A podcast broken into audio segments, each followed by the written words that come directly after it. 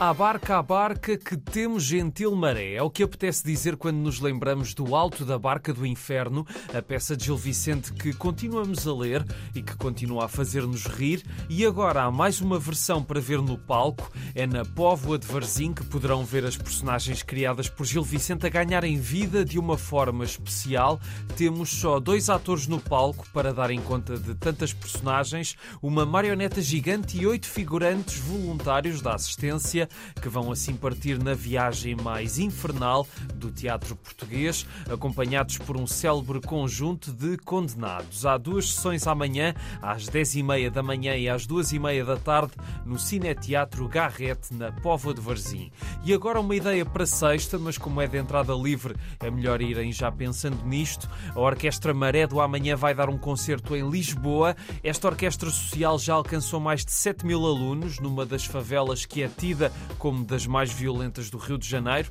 A orquestra recebeu uma bênção do Papa Francisco há uns dias no Vaticano e estiveram no nosso país no ano passado, numa pequena digressão. Agora voltam para subir ao Teatro Tivoli na sexta, às sete da tarde, e o alinhamento inclui coisas tão variadas como os grandes clássicos orquestrais, mas também Beatles, Guns N' Roses e até Anitta. Promete surpreender esta orquestra que tem sido muito vista em vários países e ainda por cima é uma orquestra criada para uma ótima causa.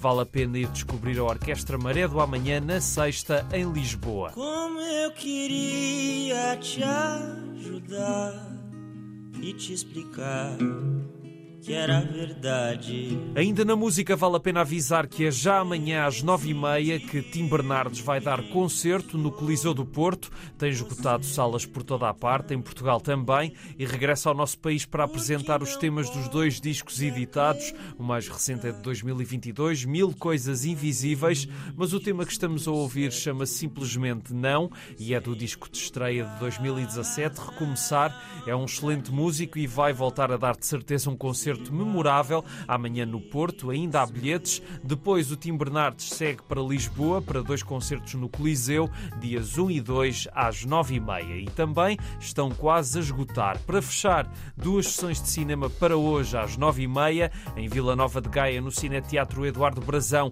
vai passar Naiola, o filme de animação de José Miguel Ribeiro, que contou com a escrita de José Eduardo Agualusa e Mia Couto e que segue as histórias, os sonhos e os segredos de três mulheres, avó, filha e neta, ao longo de 14 anos. É. E a Casa do Cinema de Coimbra vai passar Crepúsculo em Tóquio, um clássico do cinema japonês e do mestre Yasujiro Ozu, que nos fala de duas irmãs e dos seus caminhos paralelos, ambas confrontadas com a ausência da mãe, e no meio da história há um problema conjugal e uma gravidez indesejada. É uma oportunidade para ver ou rever no grande ecrã e em versão restaurada um dos clássicos de um dos cineastas mais influentes da história do cinema. Dois filmes para a noite de hoje, então, nove e meia em Gaia e Coimbra. E é tudo por hoje. Um grande abraço e até amanhã.